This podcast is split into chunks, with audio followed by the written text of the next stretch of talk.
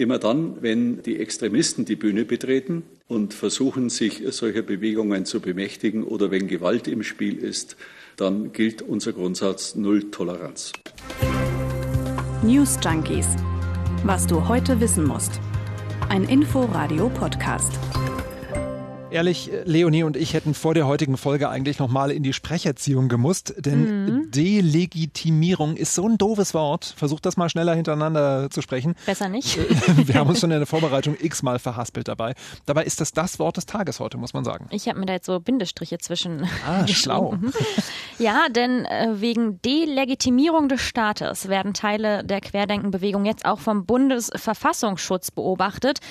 An dieser Eilmeldung von heute Vormittag sind wir natürlich hier bei den News Junkies nicht vorbeigekommen. Nee. Und wir erklären euch heute, wer da warum beobachtet wird und wie die Querdenker überhaupt mal angefangen haben. Und wir schauen uns mal genauer an, was der Verfassungsschutz überhaupt so macht, warum er für die Querdenker sogar eine eigene Kategorie erfinden musste und was so eine Beobachtung denn genau bedeutet. Wir, das sind Leonie Schwarzer und Jens Lehmann und wir freuen uns natürlich nicht nur, wenn ihr unsere Folge hört, sondern auch, wenn ihr uns abonniert oder mal ein Like da lasst. Und jetzt erstmal Hallo. Guten guten Tag.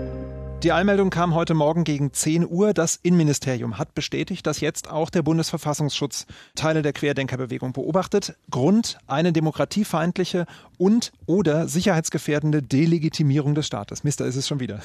Eva Ellermann aus unserem Hauptstadtstudio fasst nochmal zusammen, was da passiert ist. Ein Ministeriumssprecher erklärte, legitime Proteste und Demonstrationen gegen die Corona-Politik würden durch Akteure der Querdenker zunehmend instrumentalisiert, um das Vertrauen in die Staat staatlichen Institutionen und ihre Repräsentanten zu erschüttern. Bestimmte Gruppen würden zum Beispiel Verbindungen zu Rechtsextremisten suchen oder in Kauf nehmen. Die richtig große, große Überraschung ist das jetzt nicht, muss man sagen. Nee, denn dafür gab es vorher einfach schon zu viele Hinweise. Erst vor zwei Wochen hatte Innenminister Horst Seehofer gesagt, dass er diesen Schritt erwartet.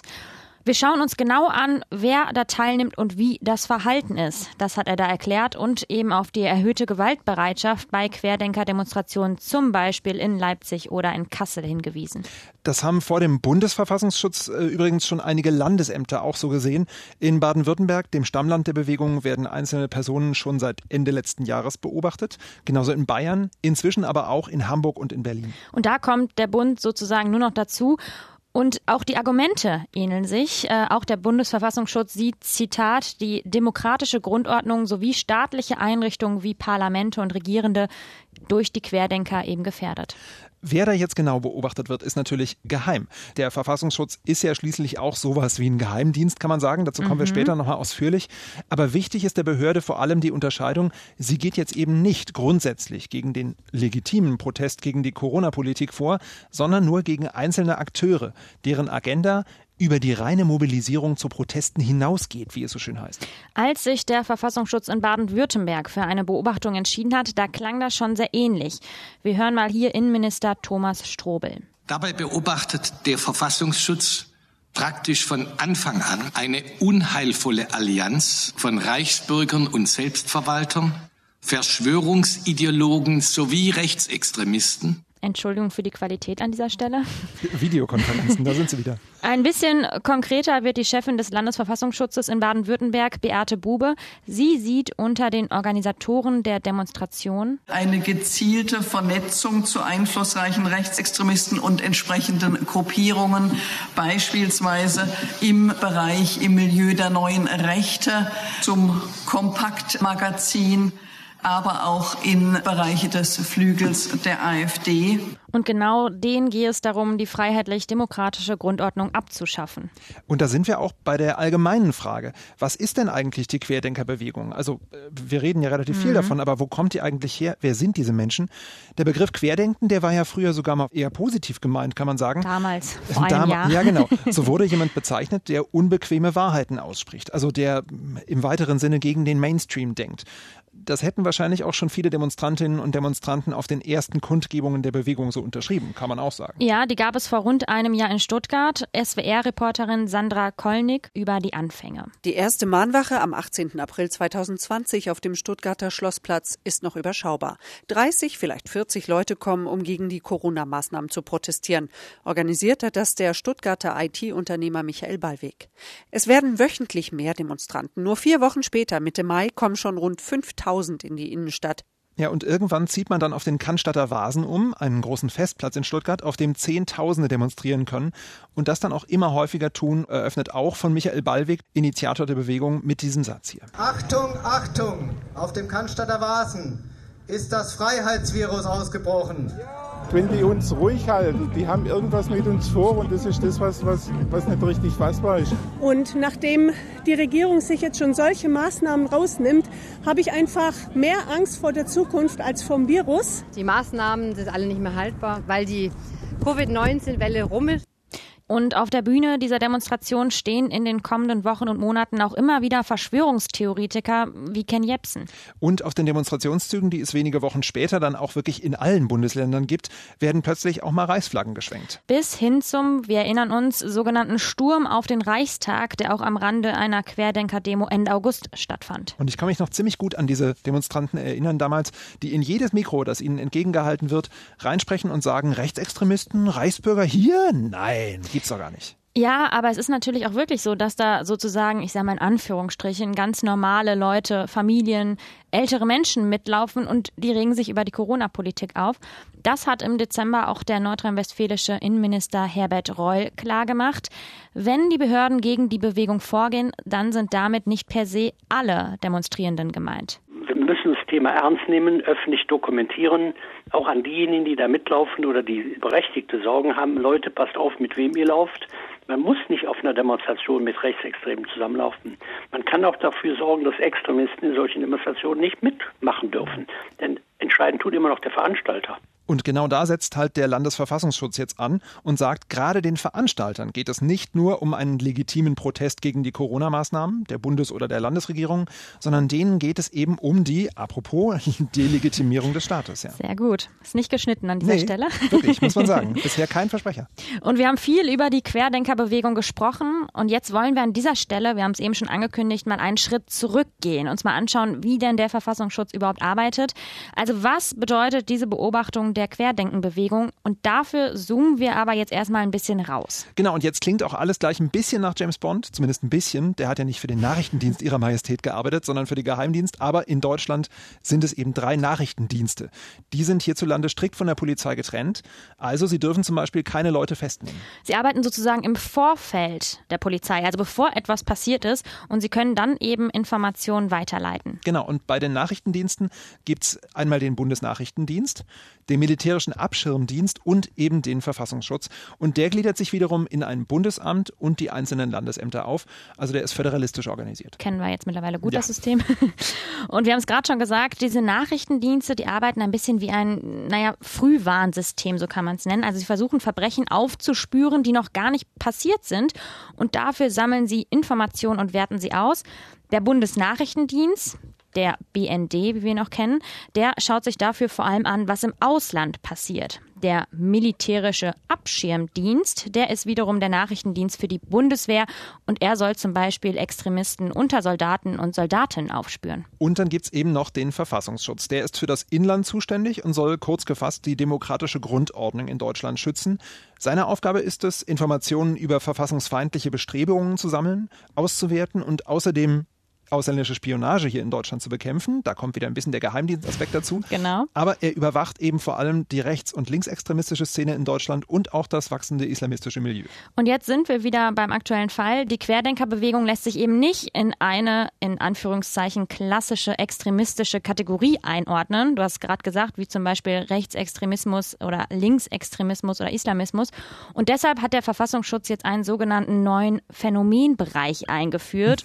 und zwar Trommelwirbel, verfassungsschutzrelevante Delegitimierung des Staates. Also daran merkt man schon, das passt nicht so richtig in eine Schublade, was da bei den Querdenkern passiert. Wir haben es vorhin schon angedeutet. Da protestieren Rechtsextreme zusammen mit ja, nochmal, normalen Menschen. Als Ganzes ist die Bewegung eben nicht per se rechtsextremistisch, aber Teile davon.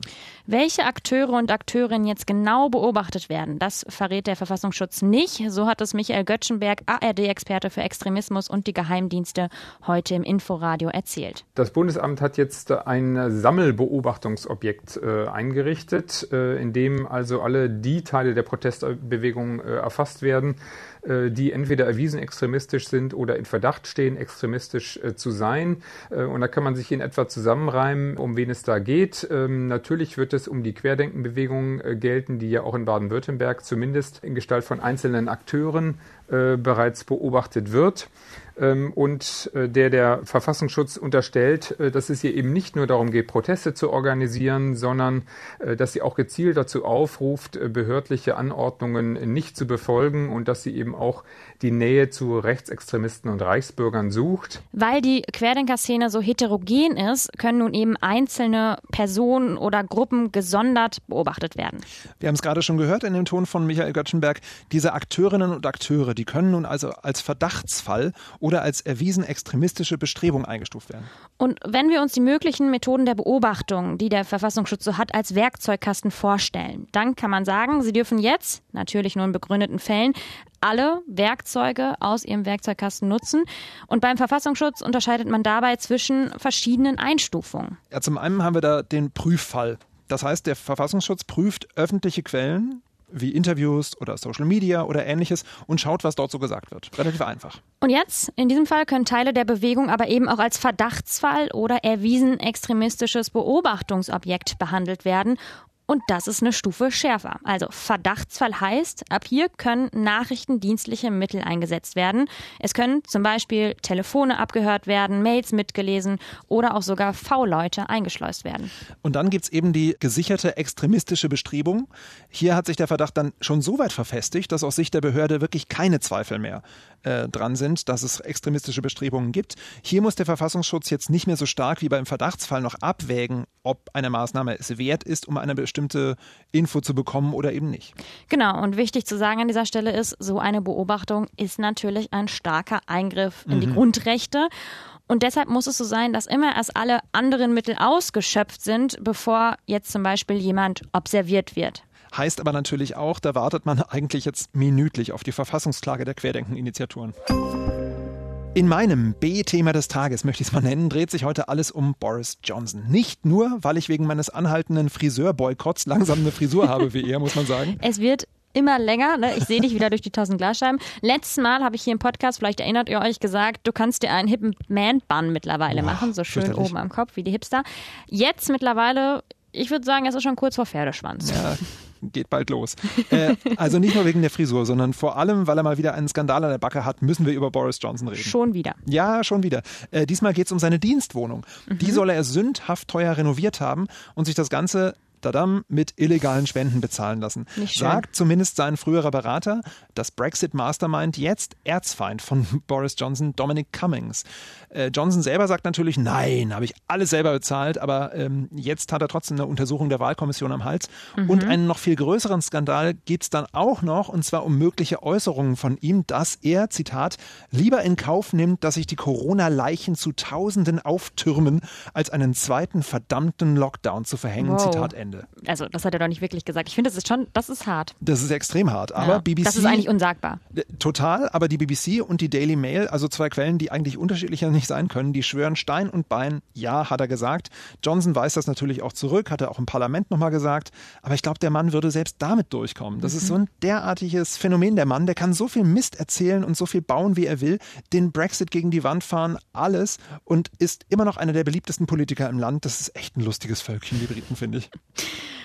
Und äh, an der Stelle direkt zu meiner Nachricht. Ähm, und zwar, wir haben ja wenig drüber gesprochen, jetzt du ein bisschen, ne? aber wir haben wenig über Corona heute geredet. Und Stimmt. deswegen habe ich eine Corona-Meldung dabei. Das EU-Parlament beschäftigt sich nämlich mit einem digitalen Impfzertifikat, also anders gesagt dem EU-Impfausweis. Ja, über den haben wir gefühlt ja auch schon ein paar Mal gesprochen. Ja, ein paar Mal, stimmt. Aber heute Abend will das EU-Parlament endlich darüber abstimmen. Ja, das geht weiter. In diesem Impfzertifikat soll stehen, ob eine Person geimpft ist, eine Corona-Infektion überstanden hat oder ein negativer Corona-Test vorliegt. Und klar muss man an der Stelle sagen, ne, Sommer steht vor der Tür. Vor allem für den Tourismus ist so eine einheitliche Regelung natürlich wichtig.